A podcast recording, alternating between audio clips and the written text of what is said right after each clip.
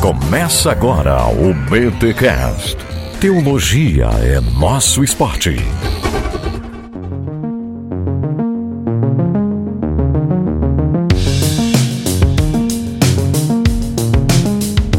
Muito bem, muito bem, muito bem. Começa mais um BT Cash, de número 344, e nós estamos na BT Week NVT. Eu sou o Rodrigo Bibo e cuidado com os cães. Ó, fogo no cão, como diria o resgate. e eu sou Alexandre Melhoranza e nesta Ah, longa estrada pulou. da vida. Ah, não, desculpa. desculpa, desculpa, desculpa. E hoje a gente nem tá É gravando. que de ontem eu fui segundo nos dois da tarde e aí eu confundi, desculpa, vai. Se eu fosse realmente cristão, deveria deixar você passar na minha frente, Cacau. Não, desculpa, desculpa. Vai, pode ir. E eu sou Alexandre Melhoranza e nesta longa estrada da vida vou correndo para o alvo que é Cristo. Ó. faltou cantar, É, Nas não, estradas porque eu da sou vida. contra sertanejo. Ô, mas esse é raiz, cara, esse é bom. Tô então, essa é raiz, mas eu não gosto. Não, eu também não, mas esse eu respeito. Mas eu, mas eu não podia deixar de, de mencionar isso. E eu sou o Cacau Marques e não vejo a hora desse meu frágil corpo mortal ser transformado num corpo glorioso. Vocês estão muito crentes. Sem academia, hein? Olha aí. não, não é que crente, delícia. não, é gordo mesmo. É outra palavra. É as curvas, né? Ah, porque a, maior curva vai ser em maio. Vira aquele meme, o cara com as várias gorduras assim. a maior curva vai ser em maio, não sei o quê. E por falar em gordinho, eu sou o Victor Fontana e não alcancei a perfeição. Mas venha que o amor tem sempre a porta aberta. Olha aí. Gente, estamos então aqui caminhando pelo livro de Filipenses e agora vamos para o capítulo 3. E olha só, é muito importante você ouvir os demais episódios. Talvez você olhou Filipenses 3 ou caiu aqui por causa de alguma busca na internet. Pois bem, é importante você ouvir os demais episódios porque está tudo bem concatenado e tem uma linha, uma ordem e a gente está na BT Week podcast todo dia. E essa BT Week chegou até vocês por causa da Mundo Cristão, com a sua excelente tradução, a NVT, a nova versão transformadora. E a gente vai caminhar um pouquinho aqui no capítulo 3, um capítulo também que não é. Aliás, Filipenses não é uma carta muito grande. O capítulo 3 aqui com apenas 21 versículos, mas cara, a gente nem vai conseguir passar por tudo que tem aqui no capítulo 3 de tamanha profundidade que algumas perícopes elas possuem. Mas antes dos recados paroquiais.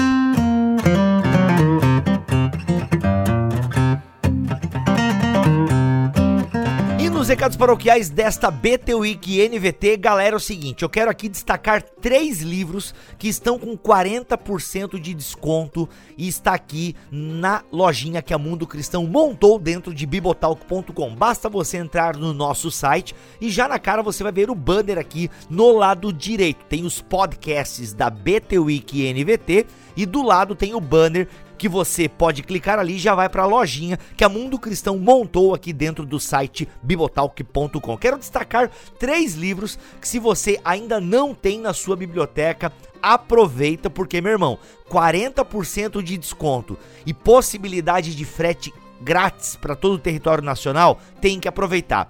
Explicação clara da perfeição cristã, um lançamento da Mundo Cristão, um livro de John Wesley. Meu irmão, Explicação Clara da Perfeição Cristã é uma obra clássica do cristianismo e essencial para compreender a teologia de John Wesley, fundador do metodismo. Então, aproveita porque ele está por apenas R$ 23,94, meu irmão. Aproveita, sério. O outro é o box Heróis da Igreja, grandes nomes da história do cristianismo. Esse box ele vai fazer um panorama na história da igreja e vai destacar várias personagens que influenciaram o cristianismo, que fizeram o nome de Jesus mais conhecido nesta terra.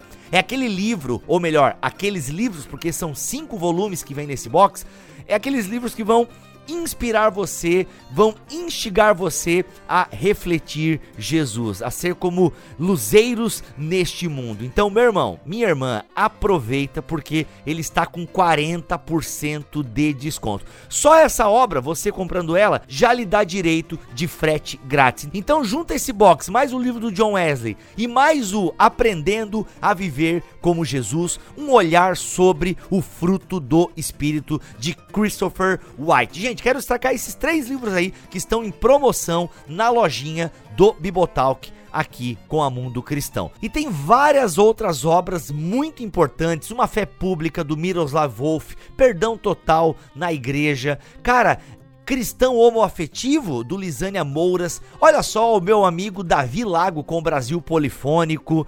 A Gentileza que Cativa. Ei, esse é a Gentileza que Cativa Livraço, hein, minha gente? Livraço de Dallas Wheeler, a galera do movimento mosaico com Igreja Sinfônica, meu Bonhoeffer, Como Pregar no Antigo Testamento, vários clássicos, Pedro Dulce, Jonathan Edwards, meu irmão, e várias capas da NVT. Então aproveita 40% de desconto. E olha só, vai só até o dia 25 desse mês essa promoção e essa parceria. Então aproveita.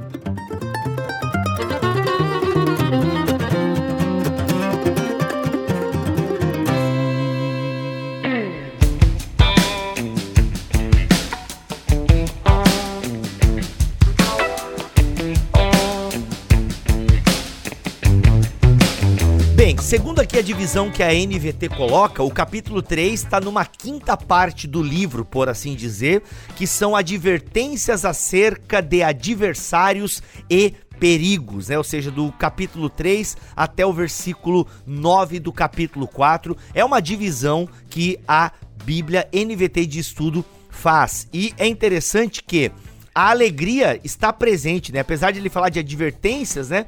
E desses perigos que rondam os filipenses, toda a questão da perseguição que eles sofrem. É uma coisa até, queridos, que a gente acho que não falou muito no primeiro episódio ou no segundo. A gente salientou bastante a questão de Filipos ser uma pequena Roma e tal. E a gente talvez não falou um pouquinho dessa perseguição que os próprios filipenses passam, né, por não adorarem mais a César como, né, o Senhor, mas eles agora têm um outro Senhor, aquela coisa toda. Então, os próprios filipenses cristãos estavam passando uma espécie de perseguição, e isso é interessante como casa também com o tema da carta. Aí Paulo começa o capítulo 3 dizendo: "Por fim, meus irmãos. Isso eu imagino, depois o Vitor aí, ou o Milho e o Cacau me ajudem, mas dá a entender que está extremamente ligado ao capítulo 2, né? Por fim, meus irmãos, alegrem-se no Senhor. Nunca me canso de dizer-lhes essas coisas e o faço para protegê-los. Né? Antes da gente ir para o versículo 2, que tem uma, expressão cão ali que eu acho legal a gente falar, de novo aqui o tema da alegria e a partir de agora, a partir do capítulo 3, e a gente vai focar na alegria bastante no capítulo 4, mas aqui já tem essa ideia de alegrem-se no Senhor. Esse convite que em meio à perseguição, em meio às prisões, Paulo nos faz. Como eles tinham esse background antes de se tornar a cidade de Filipos, né, os filipenses em geral, todos eles tinham esse background antes de se tornar uma colônia romana e depois de se tornar uma colônia romana. Então, é natural que eles reajustem a vida deles em função dessa mudança de status que a cidade ganhou. Só que aqui é o seguinte, Paulo ele insiste no capítulo todo aqui, né? Isso vai, eu concordo até mais com a divisão aqui de perícopes da NVT do que propriamente de alguns dos comentários que eu estou usando, que a perícope vai até o versículo 1 do capítulo 4. A NVT, como você disse, põe até o 9. Eu concordo mais com a NVT, sem querer puxar o saco, não precisamos disso. Mas eu concordo, é, mas eu concordo com, com mais com a divisão de perícope da NVT. Então aqui é o seguinte: toda essa perícope, na, na verdade, Paulo ele vai começar o seguinte: uh, se a gente pudesse fazer um resumão, e aqui é a minha opinião, claro que o Cacau, o Vitor, mesmo você, poderia ter outra opinião, mas na minha opinião aqui, Paulo reorienta, como houve essa reorientação em função do novo status da cidade, da cidadania dos filipenses e tudo mais. Paulo diz que o alvo único na vida dos filipenses, cristãos, claro, né? O alvo único é Cristo, a morte e a ressurreição deles. Tanto é que mais tarde, depois, ele mesmo vai falar, galera, a gente já citou isso no segundo episódio, ou no primeiro, se eu não me engano.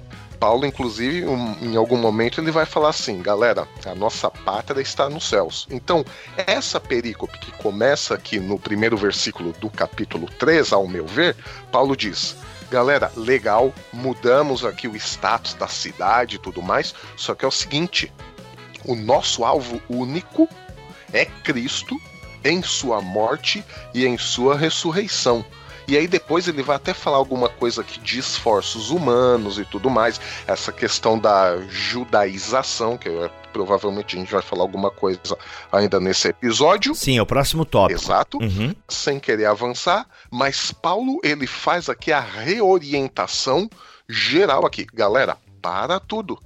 Vamos realinhar a nossa vida. O alvo da nossa vida aqui é Cristo, sua morte, sua ressurreição. E aí depois ele começa falando aqui do verdadeiro culto, por isso essa questão aqui do cuidado com os cães, a judaização e tudo mais. É, até em relação ao cuidado com os cães, segundo uma nota de rodapé aqui da NVT, Paulo faz uma inversão, porque, segundo essa nota, os judeus chamavam os gentios de cães. Aqui a, a, os judeus tinham, não gostavam dos cachorros, né? O cachorro, se não me engano, era um animal impuro dentro da cultura judaica. Confere essa informação? Sim, sim, confere. Não só na cultura judaica, mas no Oriente Médio ali em geral. Olha só, então, quando Paulo fala cuidado com os cães, caramba, é, né, Paulo tá usando um xingamento que os judeus usavam para os gentios e aqui ele fala que os judaizantes que são aquelas pessoas que querem colocar práticas é, judaicas para a salvação. E aí Paulo fala: cuidado com os cães, aqueles que praticam mal, os mutiladores que exigem a circuncisão. Isso é muito comum no ministério de Paulo, né? Pessoas que de alguma forma não concordavam com a pregação de Paulo e aceitavam alguns aspectos, mas não abriam mão da circuncisão, que é esse símbolo da aliança lá do Antigo é, Testamento. O que precisa ser pontuado aí é que mais do que práticas judaicas para a salvação, o que está implícito é você só fará parte do corpo de Cristo se você se tornar judeu. E o que Paulo está colocando é, dentro das próprias etnias que cada um pode ter, Jesus convida gente de toda língua, toda tribo, todo povo e nação para fazer parte dessa nova família. Então, não se pode exigir circuncisão de gentios porque eles entram como gentios. E eu não vou exigir que o judeu deixe de ser judeu, e da mesma maneira não vou exigir que um gentil deixe de ser gentil para fazer parte da família de Cristo. Perfeito. Exato. Por quê? Porque ser cristão está acima da cultura. O evangelho que justamente eu digo aqui o evangelho, né? Porque Paulo diz que o alvo único da nossa vida é Cristo, sua morte, sua ressurreição. Isso é o, o resumo do resumo do resumo do evangelho, né? E, e o evangelho ele está acima da cultura. Como você bem disse, Vitor, o judeu entra no evangelho como judeu e o gentil entra como gentil. O romano entra como romano, o grego entra como grego. O evangelho está acima Olha só, e observando o contexto aqui, se a gente caminha nos versículos a partir do, do 3, aliás, a partir do 2, a gente percebe que havia, pelo que dá a entender aqui nesse texto e até na descrição que Paulo faz de si mesmo, né? Até inclusive nesse capítulo 3 de Filipenses, a gente tem até uma, uma mini biografia de Paulo, né? Bastante elementos biográficos havia, e me corrijam se eu estiver errado, mas eu entendi dessa forma, um certo orgulho em ser judeu. Havia um orgulho, então eu sou judeu, eu sou circuncidado, e até mesmo entre aqueles que reconheceram Jesus como Messias e o Salvador. Voltando de novo no episódio sobre NPP, e aqui eu tô seguindo a linha do mais do James Dunn, não conheço tanto a linha do N.T. Wright, mas seguindo a linha do, do James Dunn, tudo isso que Paulo fala aqui no verso 5, que são elementos culturais, são religiosos, mas são também culturais, né? Fui circuncidado, sou israelita de nascimento, verdadeiro hebreu e blá blá blá blá blá. Isso são as obras da lei, ou seja, eu tenho esse relacionamento com Deus não por causa de Cristo, mas porque eu tenho tal e tal cultura, eu tenho tal e tal costume. Aí Paulo diz justamente o contrário. Gente, vocês estão querendo se orgulhar de cultura, de costumes, ou querendo adquirir Uhum. costumes e cultura de outro povo para dizer que vocês pertencem a Cristo? Não, veja o meu caso, eu sou isso, isso, isso e aquilo, judeu, fariseu, circuncidado, hebreu e todo o resto. Uhum. E eu considero isso hoje, como diz né, a versão em grego, assim como refúgio. Isso para mim é. Não tem mais importância, porque o evangelho de Cristo superou o elemento cultural. Eu não, não pertenço a Cristo porque eu falo tal língua, porque eu tenho tal costume. Não, Cristo está acima disso. Exatamente. E aí a gente tem que prestar atenção em quem é a audiência para quem Paulo está falando nesse momento. Então, alguém pode imaginar que aqui Paulo está batendo no orgulho de ser judeu. Não é esse o caso. Eu tava entendendo assim, eu tava entendendo que Paulo tava batendo um pouco desse orgulho do judeu, do judaizante. Não é, não é. É, ele está batendo nisso também como exemplo, mas ele está batendo no orgulho de ser grego ou de ser romano. Exatamente. O que acontece aqui é que ele está dizendo para uma comunidade majoritariamente gentílica não se comportem como os judaizantes, Uhum. certo? Então Certo. ele está dizendo isso para gentios. Que tinha um novo status agora Que de tinha um novo status. romana. Então o que que acontece? Ele está dizendo para eles: não se orgulhem dessas coisas terrenas. Vocês moram numa baita cidade, espetacular, rota comercial, rica. A, a herança de vocês é a herança de Alexandre, macedônica, helenística, filosófica, fantástica. E outros de vocês são romanos. Caramba, que belo povo! Veja só, eu sou judeu. E eu poderia me orgulhar disso pra caramba. Fui circuncidado com oito dias de vida, sou israelita de nascimento, da tribo de Benjamim, um verdadeiro hebreu, era membro dos fariseus, obediente à lei judaica, tão zeloso. E aí vem a ironia: tão zeloso que perseguia a igreja. Uhum. E quando a justiça cumpria a lei com todo rigor. Pensava que essas coisas eram valiosas, mas agora as considero insignificantes por causa de Cristo. Sim, e aí vem o outro ponto. Todas as outras coisas, não só o judaísmo, Uhum. todas as outras coisas são insignificantes comparadas ao ganho inestimável de conhecer a Cristo Jesus.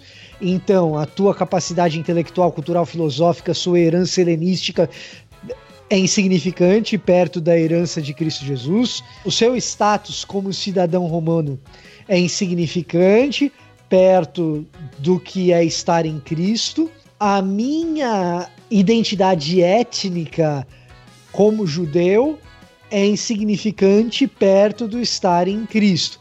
A gente tem que tomar muito cuidado com isso, porque facilmente a gente é levado a ler isso com óculos antissemitas, que não é o que Paulo está trazendo. É anticultura nesse sentido, né? Que a cultura não nos aproxima. Superioridade étnica, né? Isso, superioridade étnica e cultural. Isso não nos aproxima de Deus, porque Deus aceita todos os povos, desde lá de Abraão.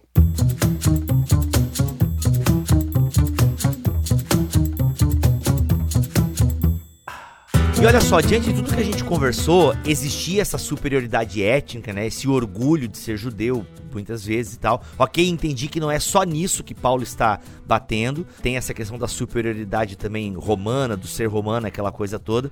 Mas olha só, é incrível como Paulo pega uma coisa que é tão cara para eles e, para e, e pro próprio Paulo foi também caro, né? De certa forma.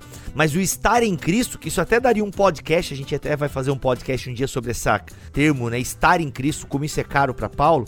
Mas, ou seja, o estar em Cristo faz com que tudo isso é menos que lixo. Né? É incrível como essa questão étnica de pertencer a um povo, a uma cultura, para Paulo realmente não tem sentido, porque o que Paulo quer mesmo é ser encontrado em Cristo. Ou seja, ele perde essa questão para o que? A fim de poder ganhar a Cristo e nele ser encontrado. E aí tem a questão da própria justiça, né, da autojustificação. Eu não conto mais com a minha própria justiça, que vem da obediência à lei né, a questão das obras da lei e por aí vai, mas sim com a justiça que vem pela fé em Cristo, pois é com base na fé que Deus nos declara justos. Quero conhecer a Cristo e experimentar o grande poder que o ressuscitou. Né? Enfim, quero sofrer com Ele, participando de Sua morte, para de alguma forma alcançar a ressurreição dos mortos. Caraca. Então, se antes eu tinha a minha identificação no lugar onde eu nasci, na etnia dos meus pais, na cultura que eu fui ensinado, Paulo vai dizer o seguinte: a minha identidade está em sofrer com Cristo e participar da sua morte. A minha identificação está em conhecer a Cristo cada dia mais e o poder de quem ressuscitou a Cristo. Então, eu deixo de buscar o meu próprio eu nas coisas que me foram ensinadas e passo a buscar a minha identidade, quem eu sou, na identificação com a própria cruz, na identificação com o amor sacrificial de Cristo. Ele substitui essa identidade étnica por uma identidade com o amor sacrificial de Cristo, do estar em Cristo, da invasão escatológica que Cristo traz para o nosso já. Sim. Olha só. E isso é alegria, né? Alegrem-se no Senhor, a minha alegria está no Senhor. Ou seja, a minha alegria não está em quem eu sou, de onde eu vim, que está na minha identidade, na minha certidão de nascimento, na minha religião. A minha alegria é estar em Cristo e nele ser encontrado. Coisa linda, meu Deus. É isso que ele chama de minha própria justiça. Uhum. Aí eu volto de novo em algo que a gente já tem repetido aqui com frequência, que justiça, antes de ser um termo jurídico, é um termo relacional.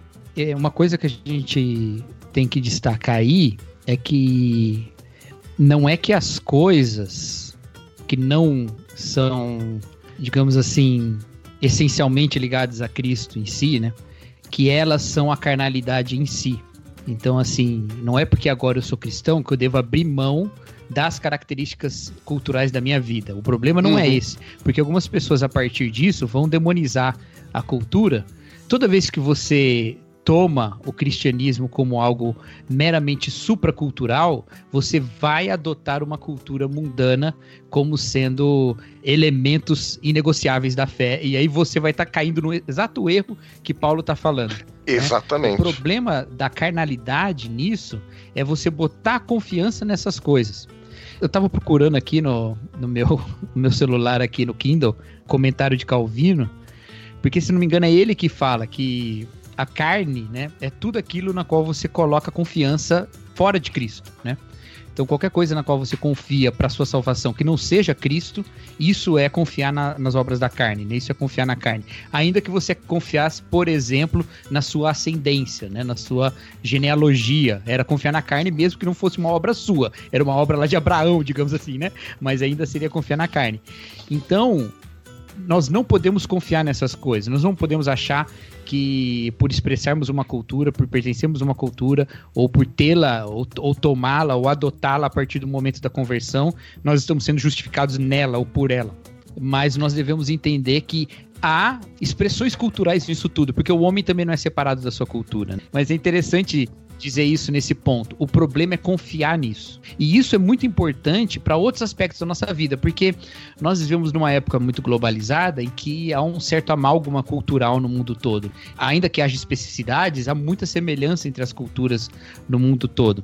Mas a gente costuma confiar na nossa própria carnalidade quando a gente bota esperança de uma certa autojustificação no nosso trabalho, por exemplo. Então, alguém estava falando aí que a nossa identidade está em Cristo, mas muitas vezes a gente coloca a nossa identidade no que a gente faz e não em Cristo. Ou a gente pode também botar a nossa identidade na nossa nação, que não é uma questão cultural, porque a cultura é muito mais que isso, mas é uma questão de uma ideologia nacionalista. Ou a gente pode colocar a nossa confiança, a nossa identidade nos nossos vínculos familiares, que parece ter uma coisa é, mais elevada. Olha que bonito, né? É, quem é você? Eu sou filho do meu pai. Olha que coisa bonita, moralmente elogiável. Não, eu sou filho de Deus adotado em Cristo Jesus e essas outras todas coisas que fazem parte da minha vida não estão acima do que Cristo é em mim. Muito bom. Ou mesmo em dogmas, né, Cacau? Se você Opa, não crer denominações desta cristãs. e desta e desta forma, você não pode ser chamado cristão. Se você não crê deste jeito que eu creio, às vezes as coisas tão periféricas, tão periféricas, não. Se você não crê assim, assim e assim, você não pode ser cristão. Isso também faz parte dessa questão que Paulo levanta aqui, né? Quer dizer, não, mas eu estou defendendo o evangelho, eu estou defendendo a sã doutrina e tudo mais, e aí acaba excluindo e aí eu volto no que o Vitor disse, porque o povo de Deus é formado de judeu vindo da cultura judaica. O povo de Deus é formado também por gregos, que têm a cultura grega. Por romanos, que têm a cultura romana. Por brasileiros, que têm a cultura brasileira. Por quê? Isso vem desde lá de Abraão. Em ti serão benditas todas as famílias da terra. Ora, que existe uma família que é exatamente a cópia, igualzinha a outra? Não tá aí a diversidade. Tudo bem, não vamos nem entrar nisso, que nem é tanto a questão aqui em Filipenses, mas é só para a gente pensar que mesmo o que nós consideramos às vezes caro para nós, não, porque eu estou defendendo a sã doutrina e tal, não é possível que alguém que não pense assim seja cristão. Não.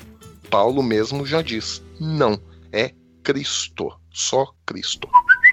Olá, eu sou o Daniel Faria, editor da Mundo Cristão e quero recomendar para você a NVT, a nova versão transformadora, uma tradução do texto bíblico que procura combinar a fidelidade aos textos originais e o prazer da leitura.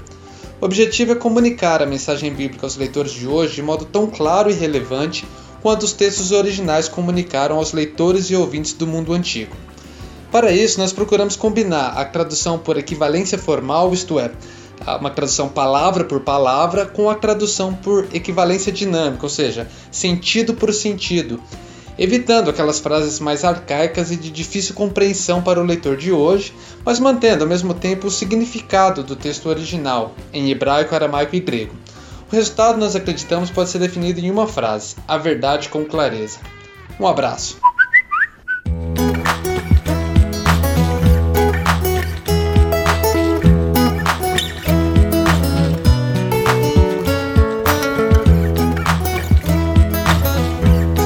Caminhando então aqui para o final do nosso podcast, desse papo na BT Week NVT, aqui em Filipenses capítulo 3, tem a questão do perseguindo para o alvo. Paulo vai falar da perfeição cristã. E aqui eu já quero pontuar que eu achei muito bacana o que a NVT faz. E sim, gente, a gente tá rasgando seda para a NVT porque ela acertou muito aqui nessa perícope, porque eu já vi muitas pessoas confusas com a ideia da perfeição, meu Deus, mas eu tenho que ser perfeito, né? No versículo 15, muitas traduções colocam todos nós que alcançamos a perfeição. mas a palavra, que agora eu não lembro qual é a palavra grega que está ali, mas ela é melhor traduzida por maturidade. E aqui no versículo 15 a gente já pode ler: Todos nós que alcançamos a maturidade devemos concordar quanto a essas coisas. Se discorda em algum ponto, confio que Deus o esclarecerá para vocês. Contudo, devemos prosseguir de maneira coerente com o que já alcançamos. Então, Paulo mesmo aqui está admitindo alguns versículos antes que ele não alcançou essa perfeição. Não alcancei, mas concentro todos os meus esforços nisto, esquecendo-me do passado e olhando para o que está adiante, prossigo para o final da corrida a fim de receber o prêmio celestial.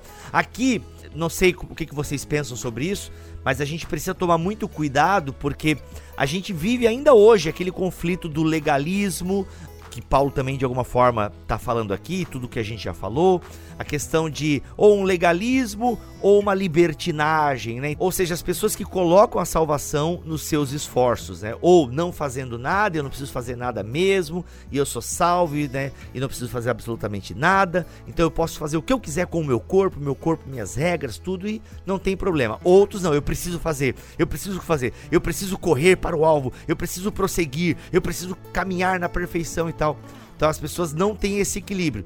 E se eu estou entendendo todo o nosso papo aqui, o fato de nós estarmos em Cristo, de entendermos que a nossa justiça vem pela fé em Cristo, quando Paulo fala aqui de alguma forma de nós prosseguirmos, de nós perseverarmos, tudo isso está embebido nessa certeza de que é Deus quem realiza em nós tanto querer quanto efetuar, que ele já fala lá no capítulo 2, se não me falha a memória.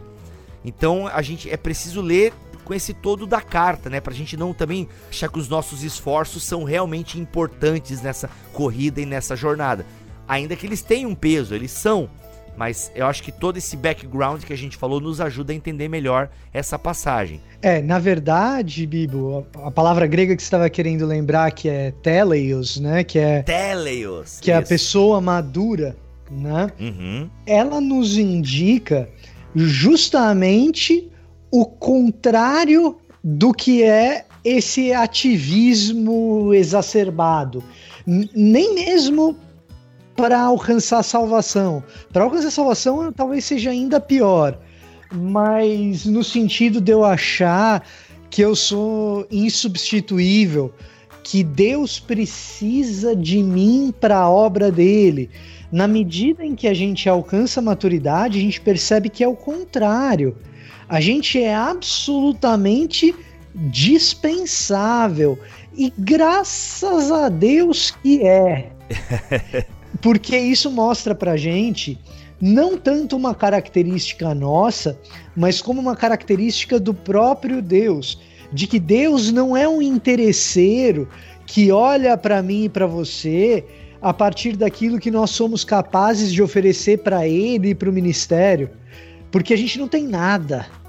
Eu olho para minha tradição, para minha etnia, eu olho para tudo que eu carrego no meu pano de fundo histórico e o que sobra é lixo. Uhum. Eu só tenho identidade em Cristo.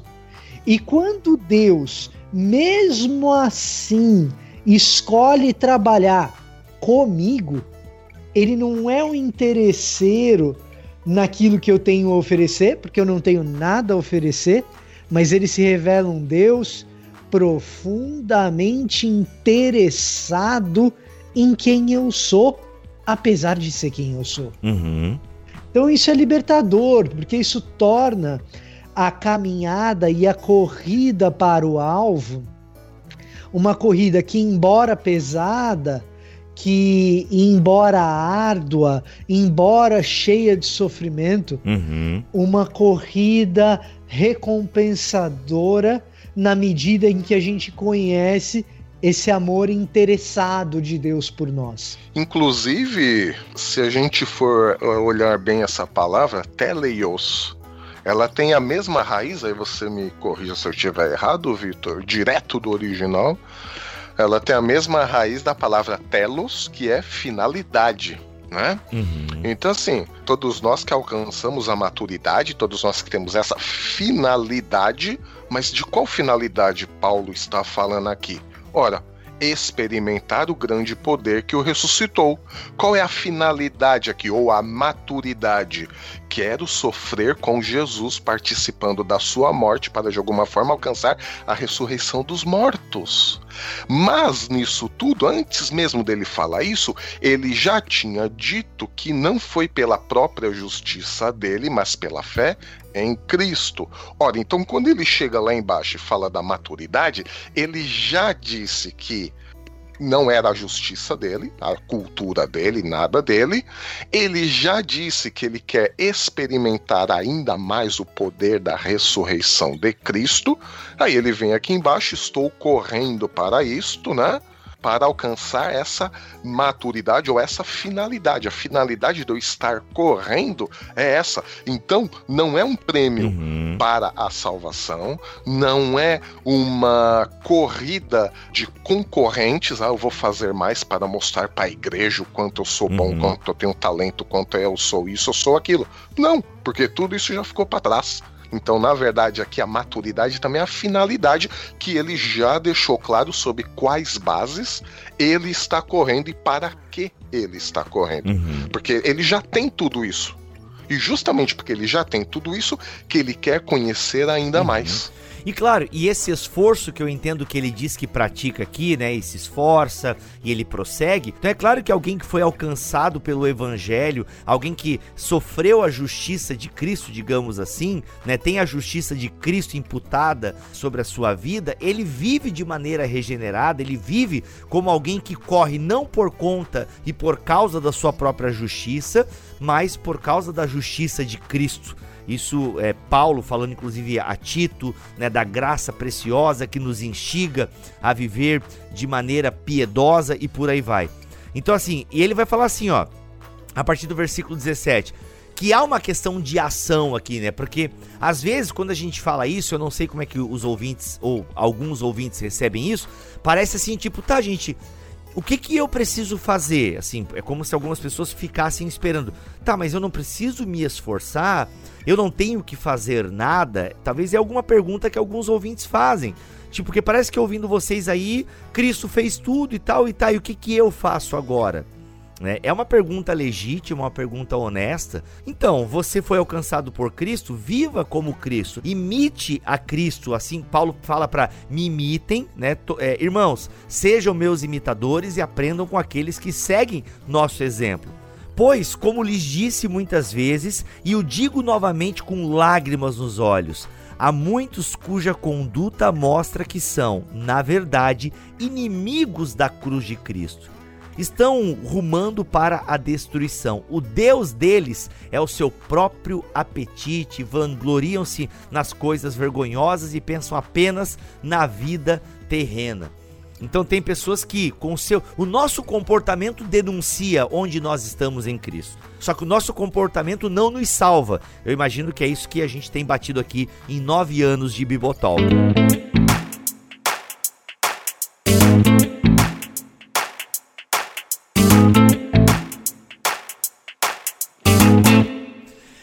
Então, gente. Passeamos aqui um pouquinho. Aliás, a gente matou o capítulo inteiro praticamente aqui, hein? Muito bom, senhores, muito bom. É isso, gente. Amanhã voltaremos, se Deus quiser assim permitir, para o último episódio da BT Week NVT. E vamos para o capítulo 4 da carta de Paulo aos Filipenses. Que bom que você está com a gente aqui nessa BT Week NVT. Quero pedir para você que passe adiante, compartilhe os nossos links por aí nas suas redes sociais, nos grupos de WhatsApp da igreja, da família. Nos passe para frente, nos divulgue. Se você não tem vergonha do que a gente fala, se você foi edificado por tudo aquilo que falamos, então nos divulgue, ok, gente? É muito importante. Nós não gastamos um real em divulgação, nada, zero marketing nesse sentido. Então, a gente conta muito com a nossa audiência, porque eu creio que a melhor propaganda é essa. É quando você chega para alguém e fala: "Cara, ouve isso daqui. Galera, consuma isso daqui porque é muito bom. Eu já experimentei e vi que realmente é muito bom. E quero pedir também que você vai lá nas redes sociais da Mundo Cristão, agradeça a Mundo Cristão pela BT Week dessa semana, ok? Porque eles propiciaram isso para nós. As redes sociais estão aqui na descrição deste podcast. E é claro, se você quiser ir além, nós temos uma lojinha da Mundo Cristão aqui em bibotalk.com. O link também está aqui na descrição deste podcast e tá com 40% de desconto. E se você comprar acima de 120 reais, frete incluso para todo o território nacional. É isso, até o próximo BT Cash, que vai ser amanhã, se Deus quiser assim permitir. Fiquem todos na paz do Senhor Jesus.